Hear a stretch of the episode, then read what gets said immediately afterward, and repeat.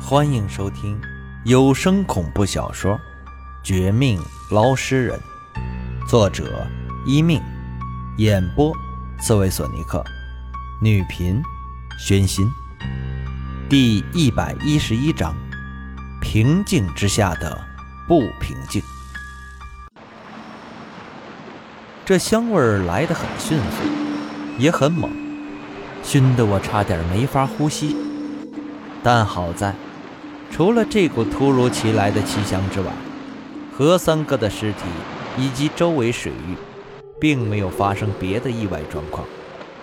见此，我二话不说，当即拿出红绳，捆好他，背着就往水面加速游去。接下来的事，顺利的让我有些不敢相信。带着何三哥尸体出水，岸边的何老夫人。面色一喜，不但真的过来帮忙，帮我将何三哥的尸体拖到岸边，而且没有食言，不再对我各种阴笑威胁，反而将手机和斩仙刀还给我，又从何三哥家里给我开了一张数额不小的支票，任由我安全离开。等我走远几步后，才听到身后的沙滩上。传出这老妇人鬼魂的一阵痛哭。我的儿啊，我的三哥，你怎么走的这么早啊？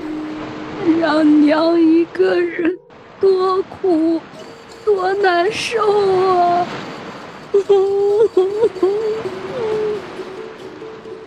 这声音如果是普通人哭的还好点。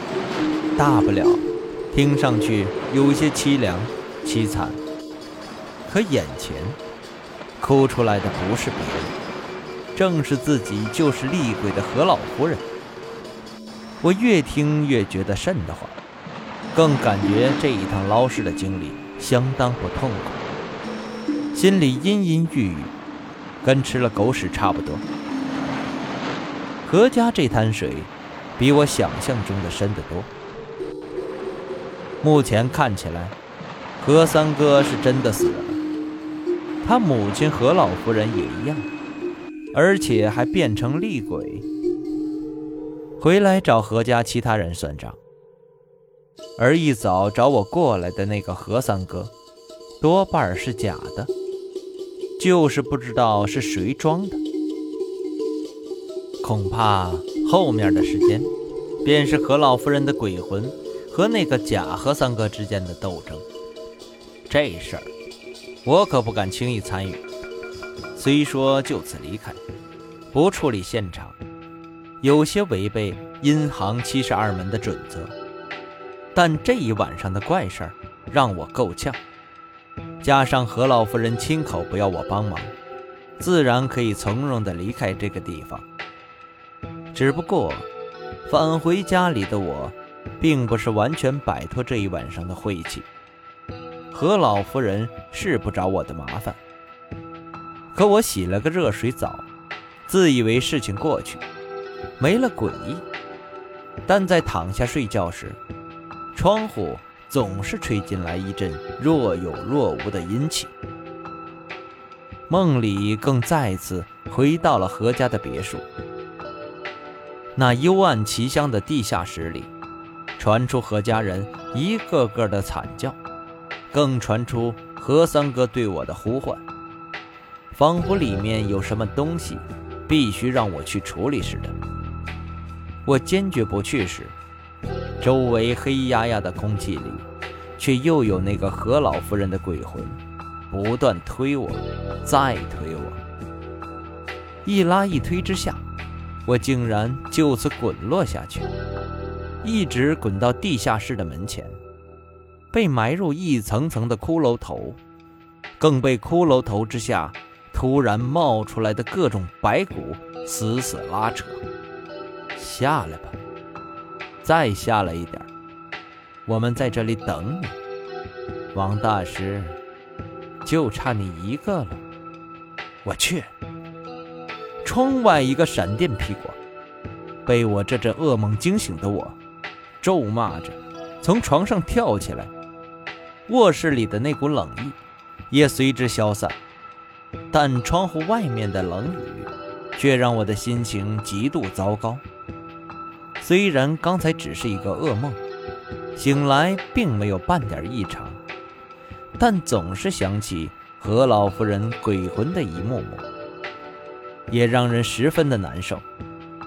于是，一边大骂何家人的坑货，一边也将窗户关紧。打开屋里的电灯之前，我下意识抓住胸口的那把斩仙刀，拿出昨夜。何老夫人给我的巨额支票，摸到这张支票时，心情才又稍微好了一点。心说一夜折腾，虽然很惨，但总算能换回这么多的金钱回报，也可以弥补一点。但接下来，当我打开手机光，借着光线一瞧时，却又被这张支票给吓了一跳。不瞧则已。一瞧之下，这明明是何老夫人从何三哥家里找来的支票，此时居然变成了一张淡黄色的粗糙纸张。而这种纸张根本不是什么支票，而是上坟时给死者的零钱——冥纸。我当场一呆，惊得一脸惨色，毫无血色，手上一抖。将这支票远远丢开，打开满屋的电灯，抓紧斩仙刀，确定自己没事后，才又恢复了一点行动力。朝前走去，用斩仙刀的刀尖挑着这张冥纸，凝神多看了几眼，确定不是自己眼花后，心里更是疑虑丛生。那个何老夫人。怎么会这样坑我的？她答应满满，还是从何三哥家里弄来的支票，怎么转眼间就成了这种鬼东西的？还有，当时他递给我的时候，明明确认是真的支票，不是别的，怎么一夜之间，居然就……我越想越觉得整件事太离谱，太多不符合逻辑。和正常人。思维的地方，简直不像是真的，倒像是一场噩梦中的噩梦。从一开始，假的何三哥找我帮忙，到河底那句不是何老夫人，却是和何老夫人相似的女尸，再到何老夫人的鬼魂，再到这张不该有的冥纸，一系列的怪事儿扑面而来。却只是吓我，而没有真的对我造成伤害，简直完全说不通。或许，真的阴谋还在后面。想起天机门和鬼婴集团的那些动作，我想了半天。外边天都亮了，只得暂时认定这次的负面影响还没发作，还在后面等着我。于是，接下来的几天，不敢轻易出门，而是躲在家里当宅男，却也拿出手机上网，搜索近几天和何家有关的新闻等。但奇怪的是，好几天的日子都相当平静，新闻上没有有关何家出事的报道，我家附近也没有任何诡异痕迹。就连我自己睡觉，也不再做噩梦，平静到了极点，仿佛之前遭遇的怪事儿，都是我自己瞎想出来的似的。甚至，当我接到陈局那边电话，说是他替我找人去何家别墅，以消防安全为理由查了一圈后，却也没有半点收获。何家居然没有死人。那些保镖全部活着，还出来亲自招待警方。至于何三哥，陈局告诉我，他亲自视频聊天过，确定何三哥和他母亲，也就是何老夫人，这几天正好出远门，由于江城降温很大，母子俩竟然去了几千里之外的南国海滩养生去了。听到这话，我再度惊骇，一种说不出的恐惧感油然而生。